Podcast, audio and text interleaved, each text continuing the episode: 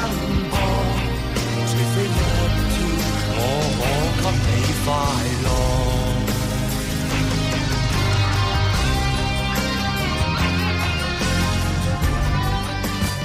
交通一零四三提醒您关注报时。现在是北京时间二十二点。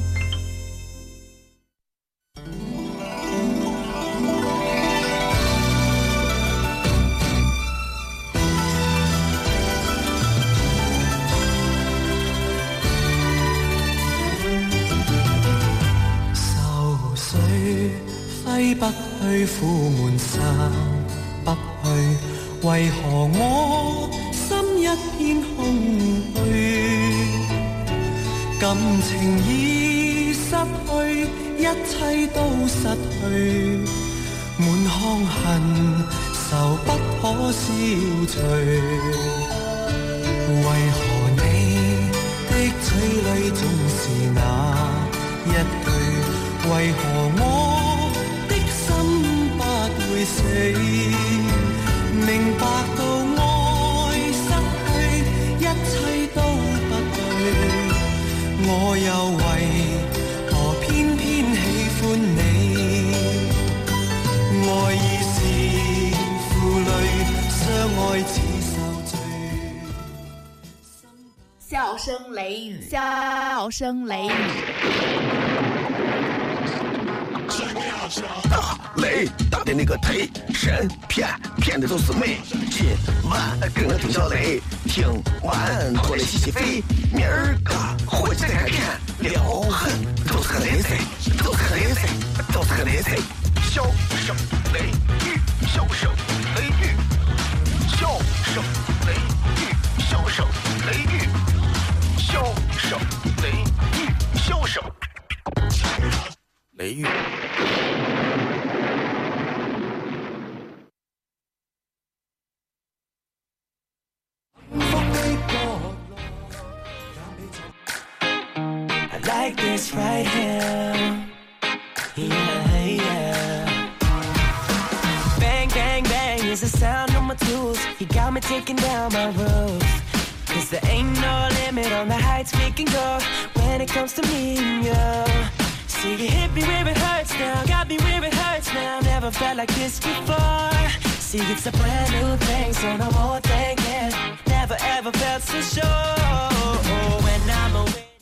这里是笑声雷雨 FM 一零四点三西安交通旅游广播，在晚上的十点到十一点，小雷为各位送上。各位好，我是小雷。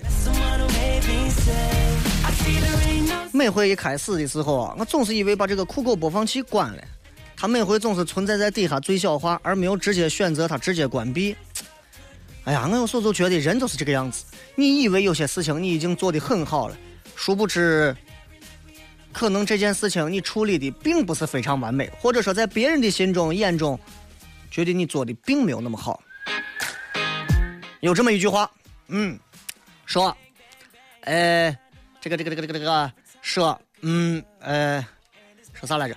嗯、嗯，啊，想起来了，说你自己到底是一个啥样的人，不取决于你对你的评价，取决于这个社会上其他人对于你的一个更加客观理性的评价。很多人说，呀，那别人能了解我是谁吗？别人知道我是弄啥的吗？你错了，恰恰是别人才能最把你是一个啥样的人说的清清楚楚，形容的明明白白。你自己琢磨。比方拿我来说，有时候我经常在微博上看大家是如何评论我是一个啥样的人，啊，大家也可以今天发发动一个评论是吧？评论一下，小雷是一个啥样的人？一句话啊，一句话不要多，一句话不用太长，弄上几百个字的一句话不行，短短的十几个字，撑死了。你是一个啥样啥样啥样啥样啥样的人就可以了。优点缺点，你看，我相信有很多人说的话，我未必喜欢听，但是我坚信人家说的肯定没有错。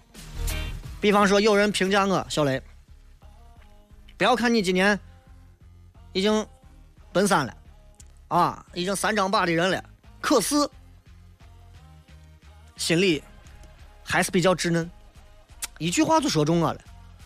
我就是心里很稚嫩，稚嫩的像一个娃一样，哇，单纯嘛，我很单纯。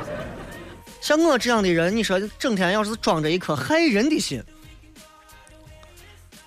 我没有那个时间和精力想这个事情。我是最讨厌拿别人的烦恼和痛苦放到我的身上，或者是仇恨放到我这儿，然后来折磨我自己。所以，只要有别人能够来评价一下你，我希望大家都能洗耳恭听。西安人有时候听不得别人的说他不好，光听别人的好啊！别人说你这不错，你那不错，永远没有进步，永远也没有用。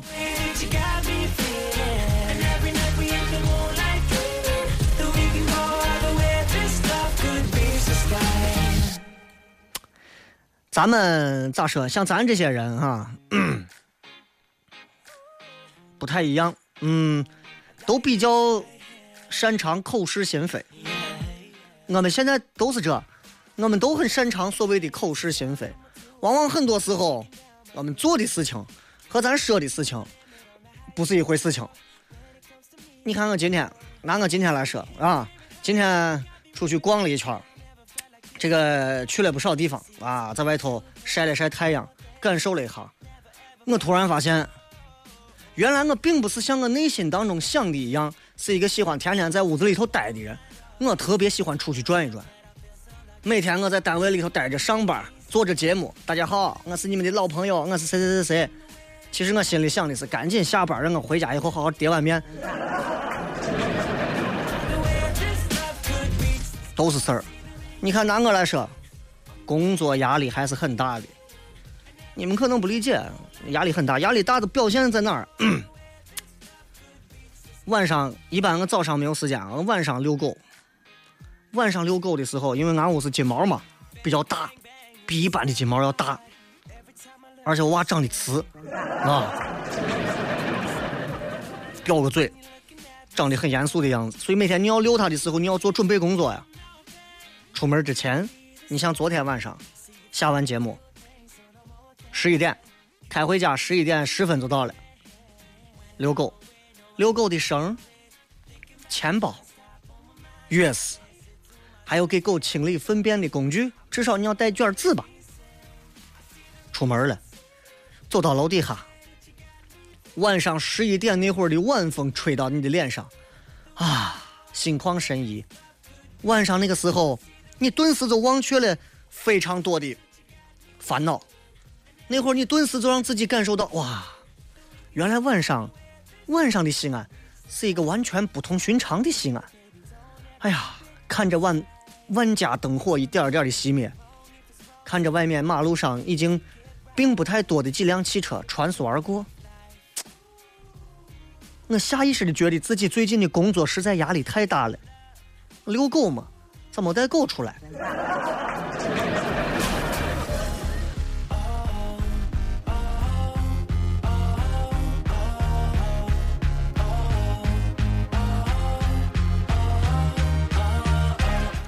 今天 跟我媳妇儿啊，带着跑了一趟很有意思的地方啊，就去哪儿呢？稍等一下啊！本节目由中国和谐控股豪华汽车维修中心提供，高新区景业二路张八三路交汇处，给大家说一下去哪儿了。我去爬了一趟昭陵，哎呀，感触颇深呀！很多人说你有病呢，你你你你你媳妇儿不是怀孕了，你还跑到昭陵采集一下天地之灵气，你知道？你知道我去了以后，感触还是很深的，就是陕西的文物实在是多的，让我们都不想去珍惜了。很多外地的朋友可能不太能理解，哟，我们这里挖出来一个明朝的墓，我们这里头都保护的跟啥一样？呃，我我我到昭陵的门口站了看了一下，一个周边那么多座山里头最高的一座山峰的顶，上面都站的是人。我说兄弟，这能开车不？开不成，你走路上去。走多远？哎，不远，一两个钟头就到了。昭陵。了解昭陵的人都知道，唐太宗李世民的墓，昭陵，曾经平定各方的割据，齐国的六匹战马，现在在碑林博物馆里面展出来有四四块浮雕，总共是六块浮雕。昭陵六骏，六匹马，哎，很厉害。李世民这个人也是传奇一生啊。但是今儿咱不说李世民，你就想，那么好的风水，群山环抱当中，一只龙头挑起，就在这底下建了一座唐太宗的大墓。我说那这上头有啥玩的吗？我有啥嘛？我就昭陵在上头嘛。还废话。除了昭陵。啊，还有些陪葬墓，那能看完不？反正有二三百个，你自己看。二三百个陪葬墓，很多外地人可能到这儿看不明白。呃，皇帝死了，咋能有这么多人陪葬呢？废话，我媳妇说呢，谁会给他陪葬嘛？都死了，一个皇帝嘛，谁还给他陪葬？我说你错了，在过去的封建社会里头，主动陪葬的和被动陪葬的分这么两种。主动陪葬的皇帝死了，我是他的女人，我也不活了，对吧？还有一种，皇帝死了，他身边的一些贴身的侍卫丫头，啥的墓里头殉葬、陪葬，能够去陪葬的，当然都是有一定规格的。我一看，好家伙，这也太高了！哎呀，算了吧，这是不方便，今儿不爬了。感受了一下这个风水是真的好，你看人家皇上选这个选墓选墓选陵啊，真的。如果你们没有在陕西好好的待过，你们没有在西安这个城市好好生活过和周边，你永远不能知道皇帝过得有多讲究。为啥每一个中国的男人心中，除了有一个武侠梦之外，都有一个皇帝梦？谁都想当皇帝，我也想当皇帝。天天可以翻牌子，哎，你想你你想你琢磨你琢磨啊，每天每天你你晚上一到九点十点了十点多了，一看晚上外头也没啥逛的了，哎呀，你这你这你这旁边的几个公公太监，皇上，不行，咱睡觉吧。唐朝嘛，对不对？那会儿也是说的是陕西话，皇上，不行，咱就睡觉吧。皇上，好吧，就睡觉。今儿睡哪个？我不知道。皇上，你挑。咱这放了一百多个牌子。你你你你挑一个，你挑一个。妃子也有讲究，大家看过《甄嬛传》哈？各种的嫔，各种的妃，各种的贵妃。这是有等级的，在这咱不讲妃子的等级，改天有空咱好好给你谝一下这后宫里头的这事儿。今儿咱说的是啥呢？说相传有一段小传说啊，说皇帝啊给这个嫔妃每一个嫔妃，你看有叫瑞嫔的，瑞这个这个瑞雪兆丰年的瑞瑞嫔，有叫丰嫔啊，有叫茂嫔，就各种的嫔妃，她是哪个嫔？比方我叫小雷，比方我是个女的，我一进去，人家可能管我叫雷嫔。当然，人家的名字叫出来更雅一些啊。这个这个什么嫔什么嫔什么嫔，人家都要称呼，这是这是后宫女人的职称啊。皇上那天正喝酒呢，啊，酒真香。皇上刚来的这个，你给他分为嫔了，你说叫啥？酒这么香，就叫香嫔吧。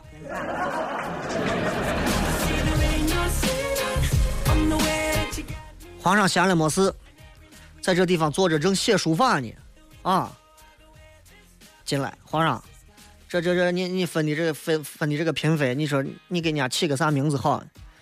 嗯，这个这个妃子，我正在这写书法呢，啊，写的是王羲之的，啊，你抛抛开朝代这个东西啊，你就光说举例子，那就叫他芷嫔吧。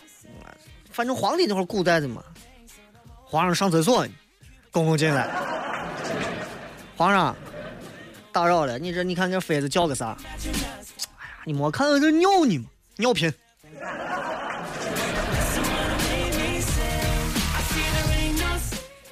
从今以后，陕西的上空就会有了，你尿频吗？尿痛吗？尿等。山西省。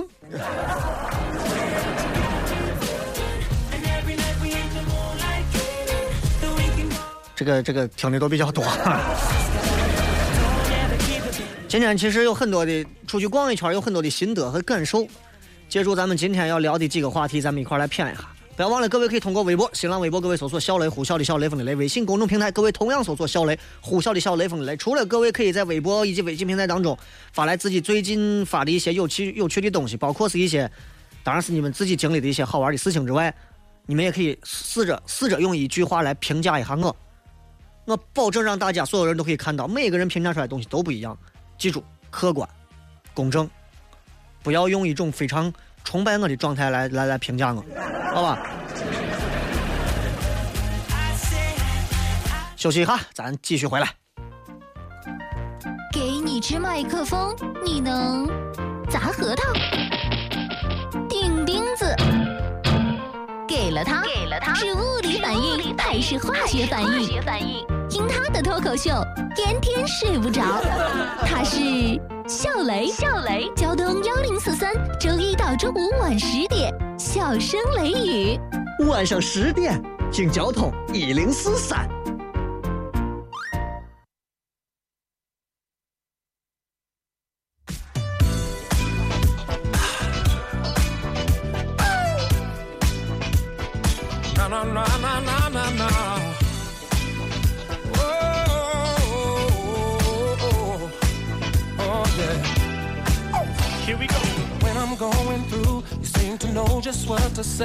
继续回来，继续回来。刚才跟大家在那谝呢啊，谝到哪儿？谝到是我，我跟带着我媳妇开车去了一趟昭陵，昭陵门口逛了一圈，然后就说到陪葬的墓很多啊，当中这是，这是皇帝写书法的时候啊，叫啥名字呀？就叫书嫔吧。啊，这个皇帝正在吃饭，叫啥名字啊？叫饭嫔吧。皇上厕所尿尿频。玩笑啊，这是玩笑，这是玩笑。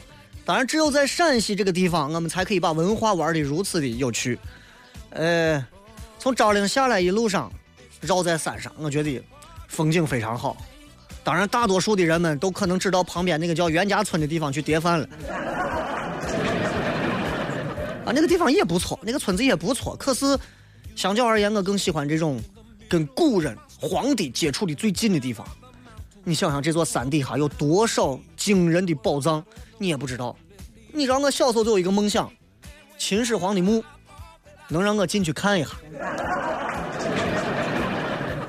所以接下来我要讲的是，今天非常有幸啊，我在路过秦始皇不是什么秦始皇了，我在路过这个昭陵之后，返回的路途路途当中，它有两座陪葬墓，一座墓，这个吕不韦的那个韦，韦贵妃，啊，这个韦贵妃，一座陪葬墓的地宫，旁边还有一个长乐公主的一个陪葬墓。韦贵妃那个我就不说了，我去长乐公主那个转了一圈。很多人说长乐公主，哪一个叫长乐公主？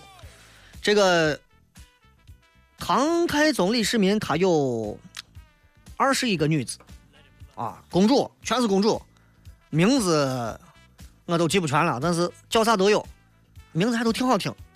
比方说，什么嗯。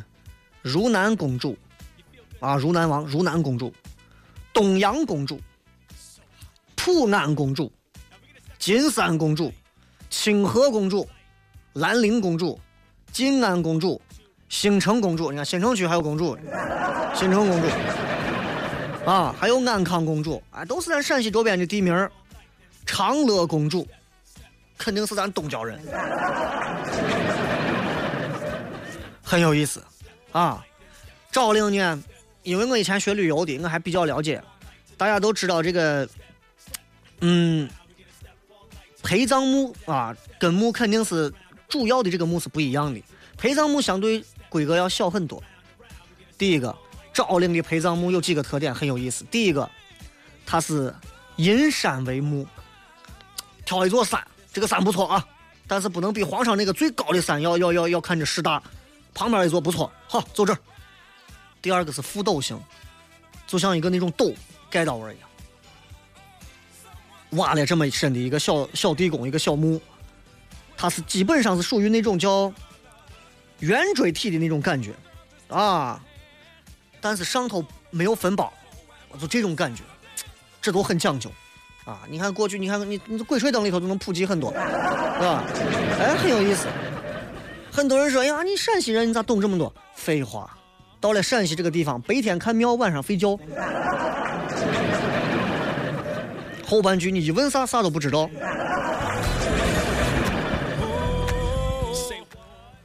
关键我们走到这个长乐公主这个墓的这个这个门口的时候，我给惊了，我给惊了。如果你们去过的话，你应该有印象。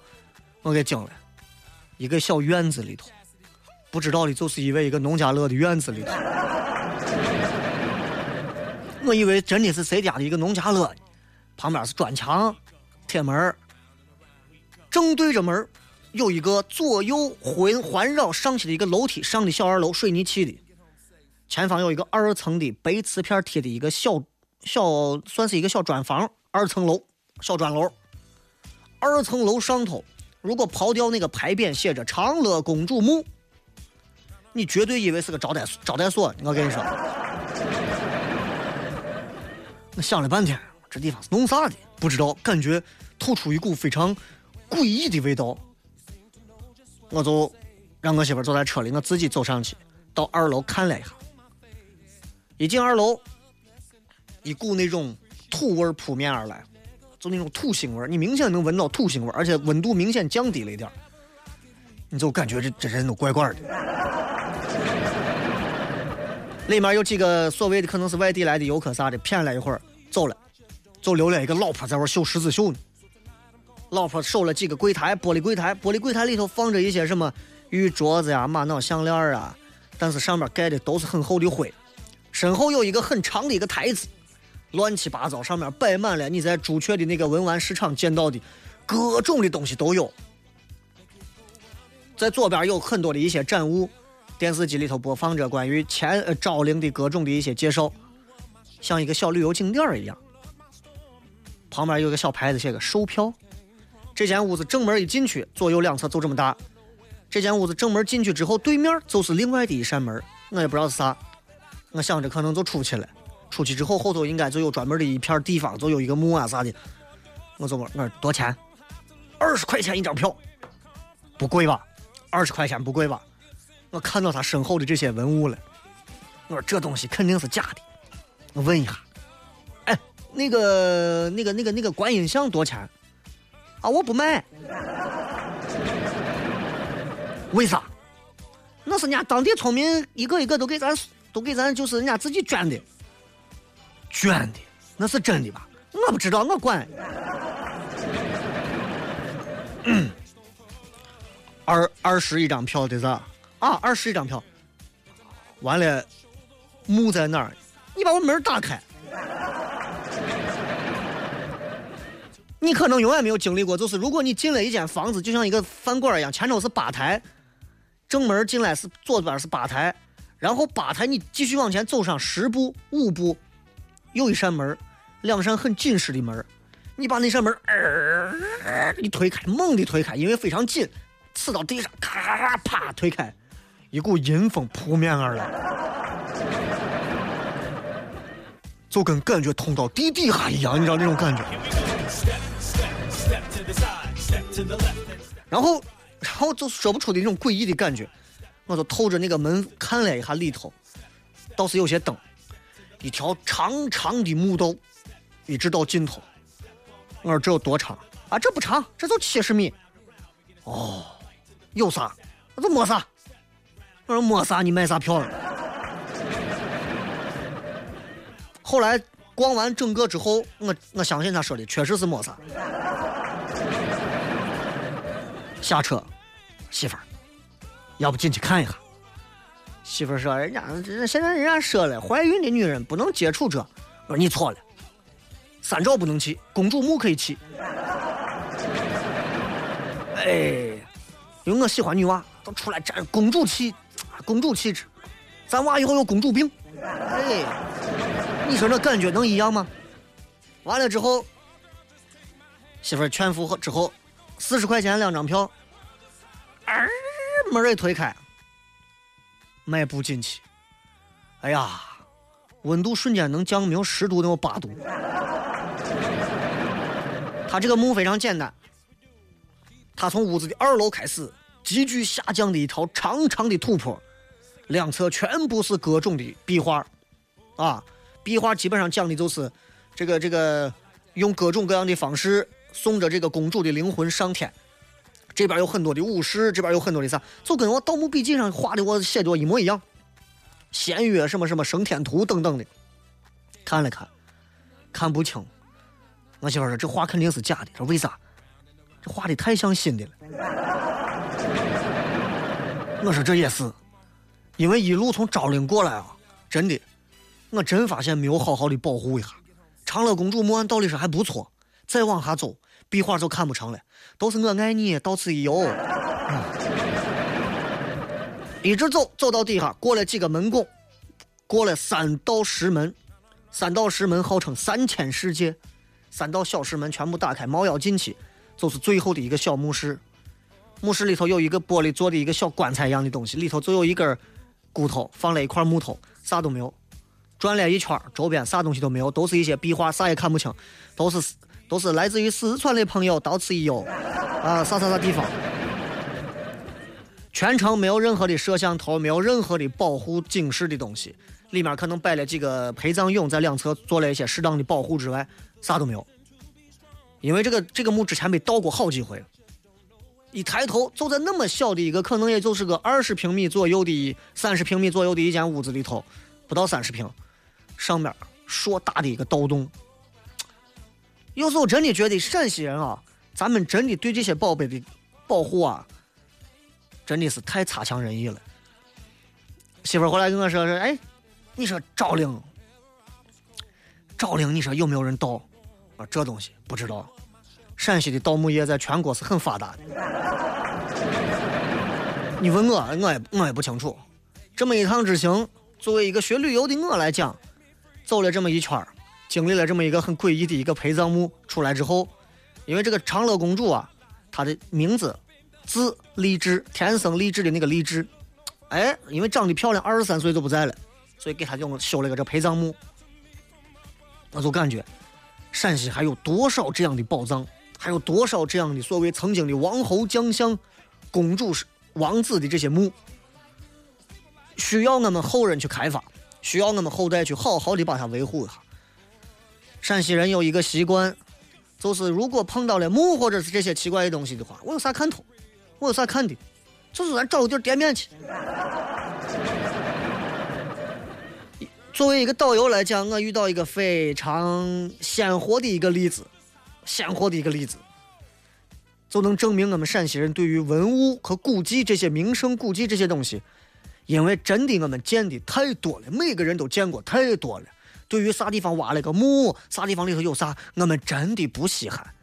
任何一个地方说我们有历史博物馆，哎，你赶紧拉倒吧，你这。所以。兵马俑那一回，几个老外在兵马俑的一号坑看完之后，几个人拿了单反相机，在浏览之前拍的相片。哇哦，哇哦，fantastic 啊，太神奇了！哇，好棒啊！几个老外，哦，哇哦，哇哦，几个人都在互相惊讶。哇，surprise！旁边有两个灵通的两个老汉，晒的我黑的，你知道，发着黑红黑红我，满头的我皱纹。就是典型的是咱临潼我两个老农的感觉，穿着我蓝色的我粗布衣服，蹲到地上穿两个拖鞋，一人拿了一个大汤盆的捞面，这会儿正吃面，看到几个老外站到他们村子边上，我看着相片哇哇，very good，俩老汉来，你挂石子。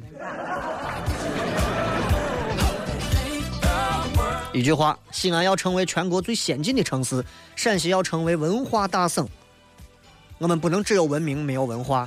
希望每个人都能从自己做起，少写一点到此一游，把更多的美好的景点儿都能好好的去游一下，人到就可以了，壁画就不要到了。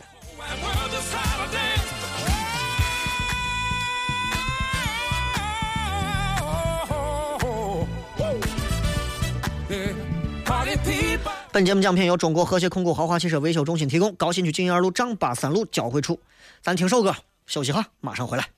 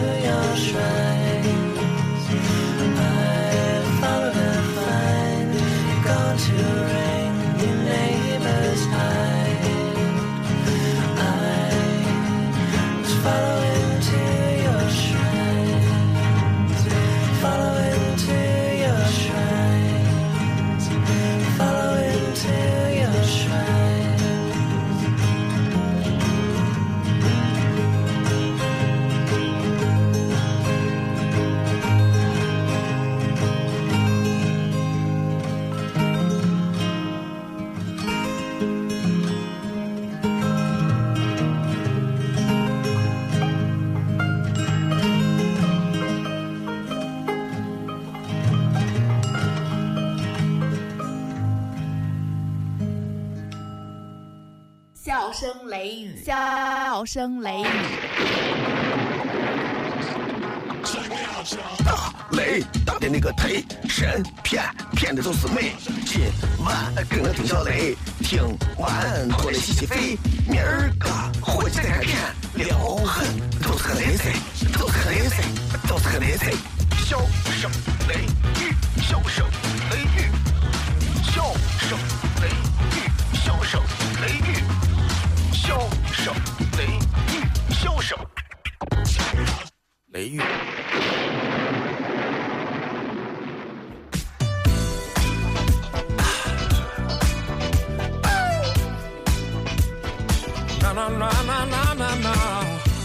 欢迎各位继续回来，这里是笑声雷雨，各位好，我是小雷。每天晚上的十点到十一点啊，暂时来说就是在这个时间段里头陪大家来骗一骗。我说了，呃。尽最大的可能，在最短的时间里，让各位在最熟悉的时间段里头，用最棒的各种手机 APP 都能直接来直播听到这个节目。这是我下一步要给大家做到的东西啊！所以，呃，暂时大家珍惜一下十点到十一点这个段儿，因为能在这个段里头出现节目，挺不容易的啊。尤其你看，现在晚上这个点里头，本身娱乐节目就很少，现在不容易啊。所以今天刚刚跟大家分享了一下我今天的一路游记。我觉得每个人都应该有一种可以总结自己的一种感觉。旅行总是很有意思的，它能改变人的气质，让人目光可以变得更加的长远。在旅途当中，你能够看到一一同的人，他们会有不同的习惯，你才能够了解到，哎呦，原来并不是每个人都按照你的方式在生活。这是旅行最大的意义。你比方说，你走到山里头，你会发现有的人每天早上起来叫醒他们的是鸟叫，你会发现每天有人睡觉是根据日出而落、日落而息啊，日出而作、日落而息的这种状态。当你能够了解到这些了，感受到这些之后，你的心胸可以变得更加宽广。回来之后，你才能继续在单位熬下去。这个一书说过一句话：一个人呢，不必大富大贵，光是一辈子每天晚上可以睡得非常的舒服、安然入睡，已经是一件非常让他幸福和足够的事情。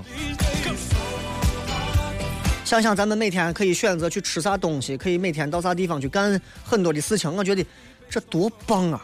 咱们还有啥不知足的呢？可是现在有很多人就是比较贪心。我说的贪心不是指的是那种人性的贪心，而是爱占小便宜，爱占小便宜。嗯，现在很多的商家很聪明，他喜欢搞很多的所谓的优惠活动。我随便给你举个例子，嗯，比方说，比方说让我想，咖啡，咱拿咖啡来说，如果说同一杯咖啡给你提供了两种优惠，一种是。我给你加量，加三分之一，百分之三十三的量，但是我不给你加价。另一种，这杯咖啡我给你降价三百分之三十三，但是我不加量。各位，你会买哪一种？想想。一种是，比方说这杯咖啡，呃，三十块钱，我给你增加量，增加。三十块钱可能是个大杯，我给你又加上三分之一的分量，但是还是三十块钱。另一种是三十块钱，我给你降到二十块钱，还这么大一杯，你买哪一种？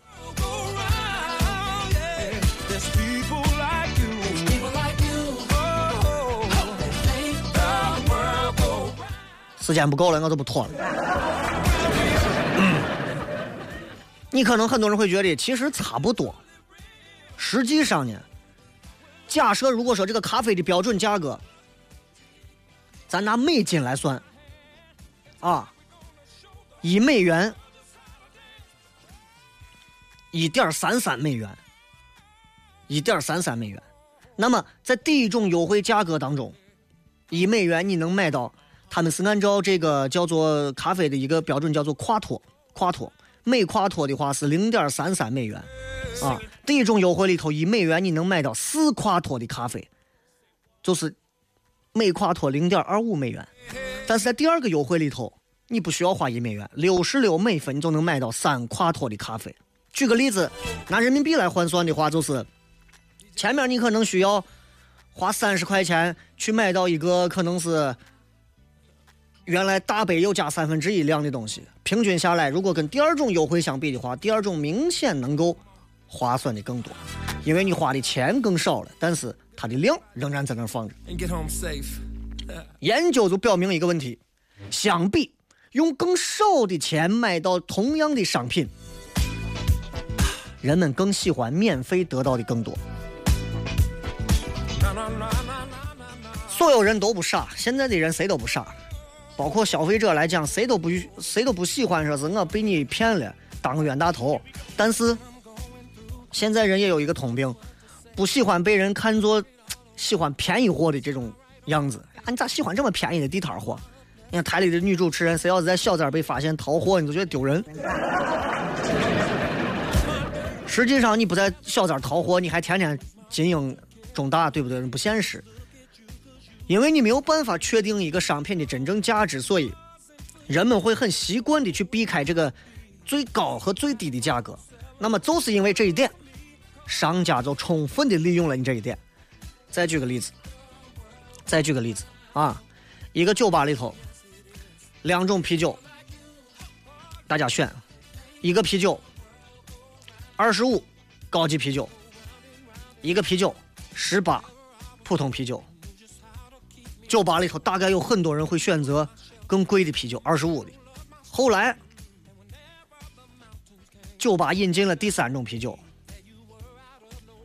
只要十六块钱，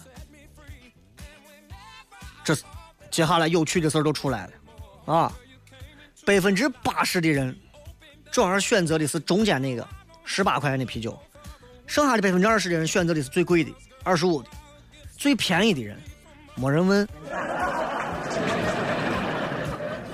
然后酒吧就把那个十六的啤酒撤了，上来一个三十四块钱的高端啤酒，大多数的人又去买二十五的啤酒，一小部分人选择十八的啤酒，百分之十的人会买最贵的啤酒。看到了吧？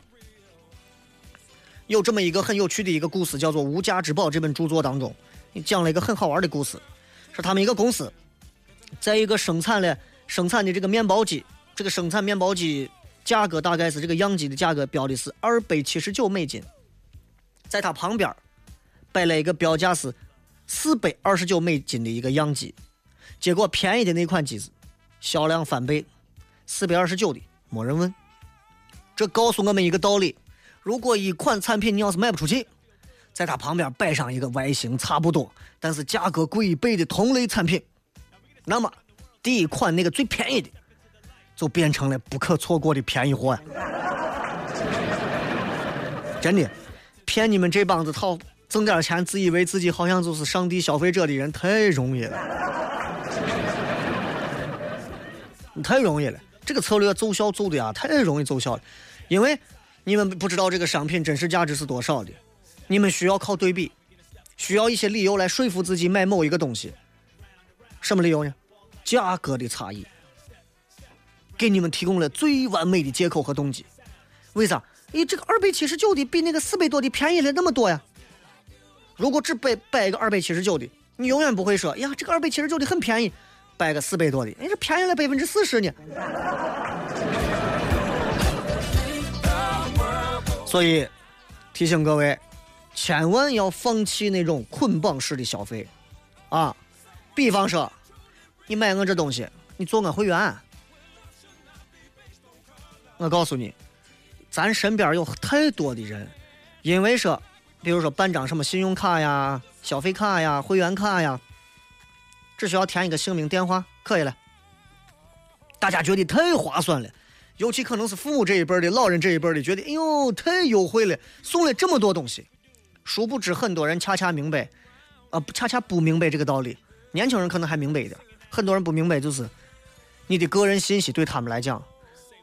已经早都泄露的啥都没有了，然后他们运用你的这些个人信息，他们可以赚取更高额的回报，把你的那些会员身份给你了，会员卡送给你了，然后你的手机来的就是源源不断的促销信息，然后这些信息让你兜里头掏走的钱是越来越多，但是大多数的人消费心理是，宁可我多付钱买一些不需要的东西，我也不愿意付钱买那些看起来就不公平的交易。这这二百多的面包机，我有病！你买这太太太贵了，我不要。要弄啥？旁边放个四百多的。哎，二百多的很便宜呀。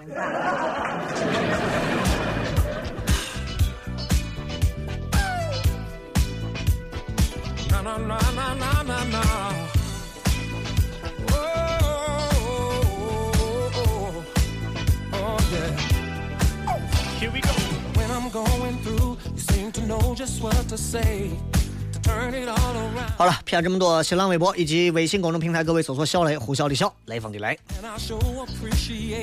各位，差不多之后，咱们稍微进上一段这个简短的片头，然后咱们马上回来，继续来看各位发来的各条留言。指名笑雷，成分包袱、段子加吐槽，性状很拽、很贱、很能舔，功能主治逗乐，用最不装的笑料，让你听了不想睡觉。用法用量聆听一次一小时，一天一次。哪儿有卖？交通幺零四三，周一到周五晚十点，小声雷雨，咱陕西人自己的脱口秀。晚上十点听交通一零四三。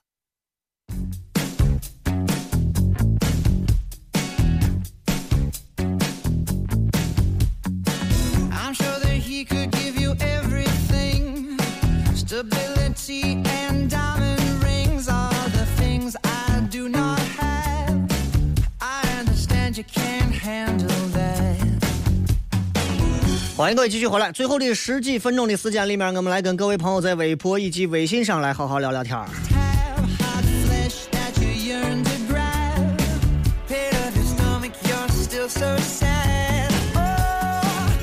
这个是，嗯，欧耶是上完自习也没有人约，回了宿舍还好广播里有你的声音陪伴。人要学着知足啊，哈哈！现在你是我的备胎，我一寂寞就寻你呀。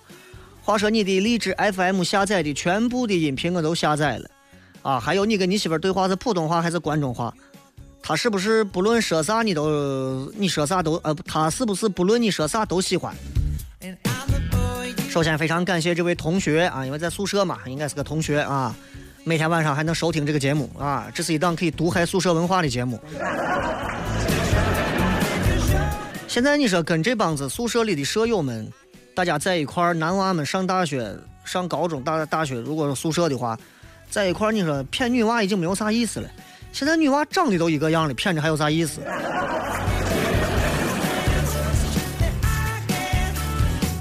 至于说是我跟我屋的这对话是啥，普通话为主啊，因为我们两个都是很洋气的西安青年、西安女子，是吧？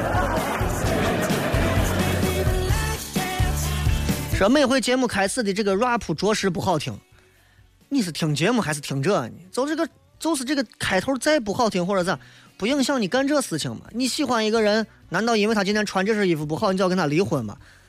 买椟还珠，这是病得治啊！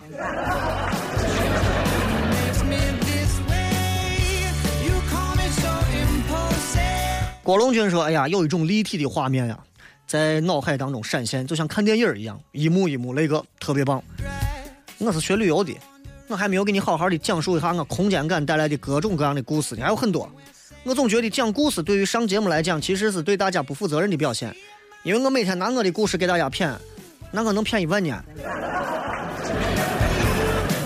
今天是比较兴奋啊，这个听说这个昭陵终于去了一趟，哎呀，感觉很好啊。呃，上头欢乐颂说雷哥今儿节目没有一点你的风格，那么我的风格又是啥呢？我的风格就是没有风格，你还真就猜对了。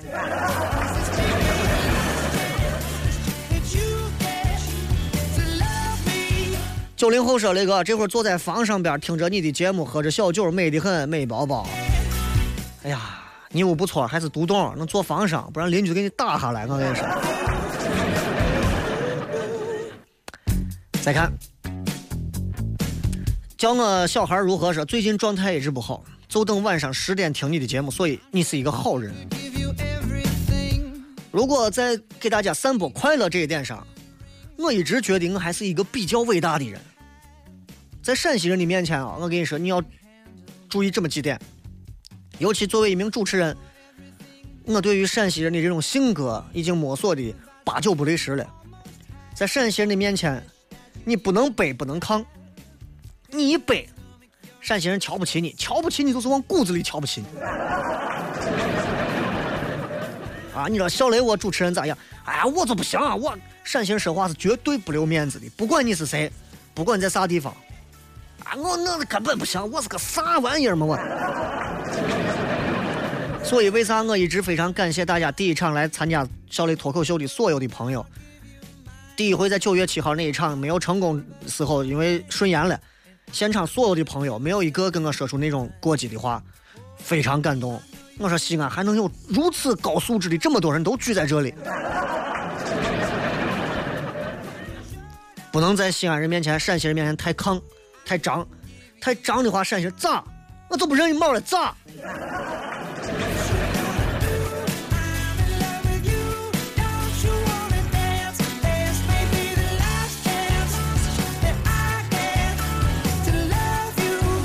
这个是人红了，有时候就有一点牛了。每个人的骨子里头都有一点牛的样子啊，都有一点自己长长的那种感觉。每个人都有，每个人都有，相信我，并不是说只是一个所谓的明星啊、名人，他们才会感觉到牛。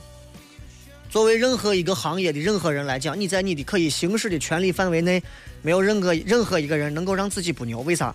这是我们可以自信的活下去的最幸福的一个点。你如果觉得有人牛，那你就应该混的比他还要牛，而不应该让他在你面前不停的牛。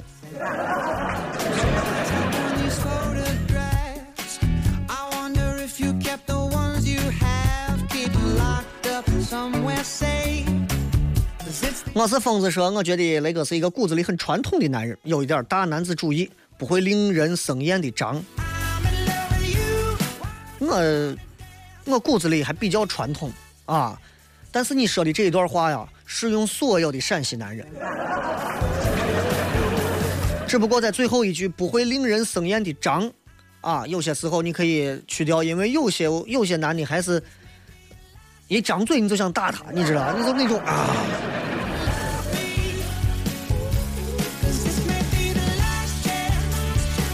这个这是写的啥字看不懂。雷哥，你就光明正大的说当皇帝翻牌子选嫔妃，你就不怕回去以后嫂子让你跪键盘？他的梦想是太上皇。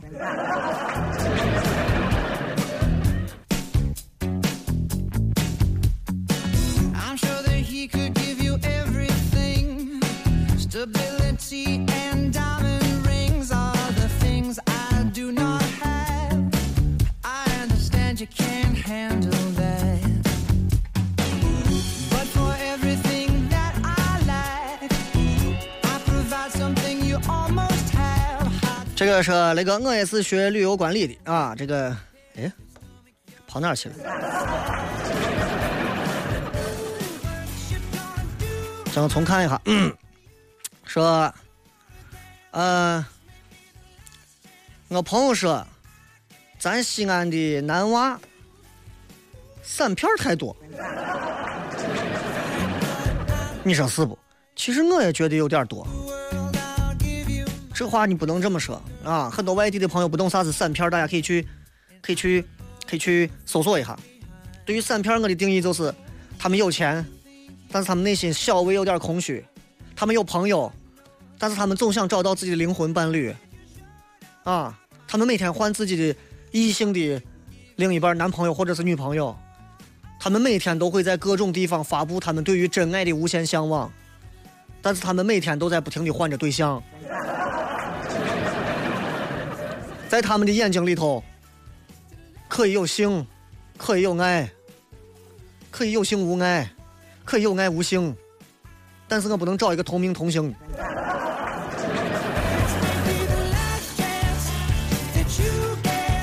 我不赞同。西安的男娃正经的还是多，那只能证明，你知道啥人找啥人这个道理不？劝劝你朋友啊，这个张什么说，即使你说你一无所有，给不了我幸福，可是我觉得只要我们在一起，就是我要的平稳安稳的幸福。我们都有工作，共同努力，就能创造我们的幸福。这一段话你是说给谁听的？但是还有别的，我没有看到。这段说的很好，但是在没有嫁之前不要说。没有嫁之前说的话，容易让军心飘摇；嫁完之后说，容易让男人涣散。姚启云说：“我也喜欢昭陵，推荐你《全知李世民》的这本书。我就是说一声，我喜欢昭陵。我这个人对于这种历史书我看不进去。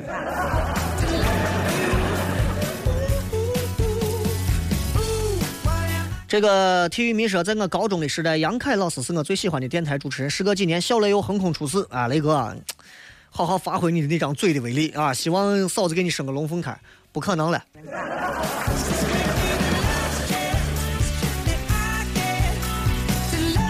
真没病说头好疼呀，等一会儿听催眠的录音带，前世今生催眠曲，据说能梦到前世是怎么死的，你觉得可靠不？你觉得可靠不？对吧？你说这东西都让人。这个什么 pastry 说，雷哥，我最近心情十分低落，干啥都不顺心不顺利，急需正能量，求鼓励，给我喊个爷吧。记住，当你发现正能量没有的时候，全都是一些复杂、烦恼、痛苦、郁闷焦急的时候，它就已经开始倒计时了。所以一定做好准备，好好享受这一段。人家常说一句话嘛，人生在低潮的时候享受享受人生，在高潮的时候享受成就，这是两种不同的状态。这个时候需要你体会人生的一个过程，便于你有一天在涨的时候不至于把自己飘死，然后后来把自己摔死。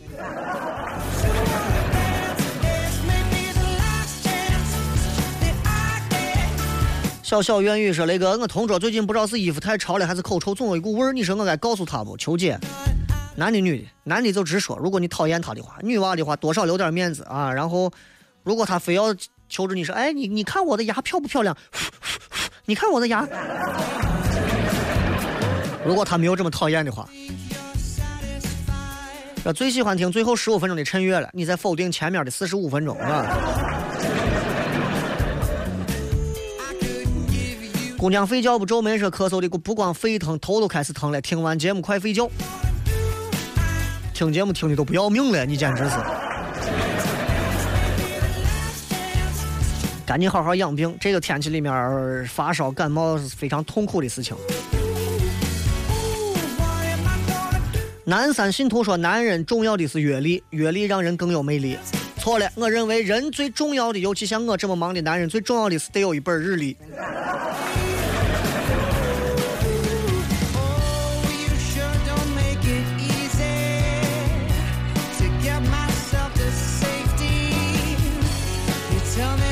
这个记忆过什么水平的摩羯说，雷哥刚算了一下，如果是三十块可以买的咖啡的量是 X，那加量的单价为九十除四 X，减价单个为二十什么 X，前者恒大于后者。你有病啊！你跟一个主持人计较这？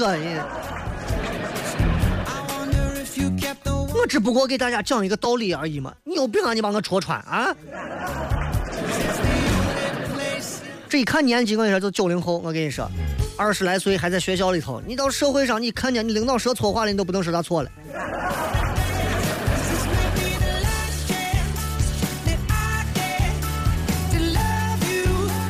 普罗旺斯说：“雷哥，今天心情很沉重啊！今天下午老师带我们观赏了我们学校的洪德馆，感触很大。看到很多人愿意捐出自己的遗体供医学生去学习，大到军区司令，小到农民工人，看到他们的遗嘱，还有捐赠者的身体标本，触动了。印象最深的一句话是：人死了，我可以把自己捐献出来，让年轻人看得更清楚，比去看图谱更真实深刻。不错，他们说的语言都很简单，可是我能从中看出他们对我们医学事业的奉献。”更坚定了我要一直坚持下去的医学学习的生涯的决心。大多数人来讲的话，并不会还能选择到所谓的这种，啊，如果我不在了，我会把我的遗体捐献出去。这种思想还是相对比较的先进一点的。大多数的咱这人可能还是有些不是太愿意接受，包括家里人也接受不了。问题是你你你自己眼睛一闭，你也说了不算了嘛。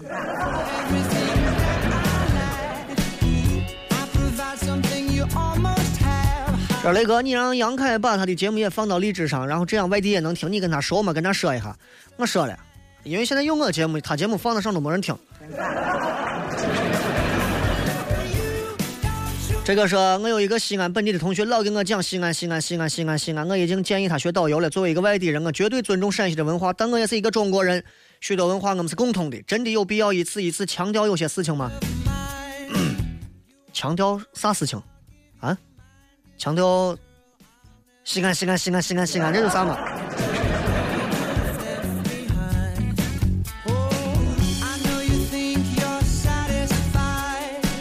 这个雷哥晚上好啊！首先我就是大临通的，第二你有没有特别喜欢的书？求推荐。三明天晚上再说吧，再见。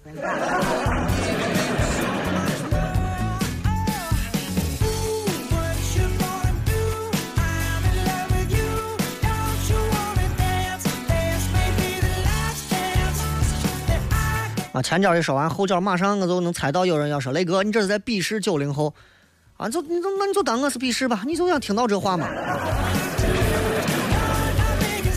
啊，最烦动不动上来就是哎哥，你是夹枪带棒的给你上纲上线，你是鄙视九零后，你是歧视女性，你跟一个做娱乐节目的在那天天吵吵啥？你是？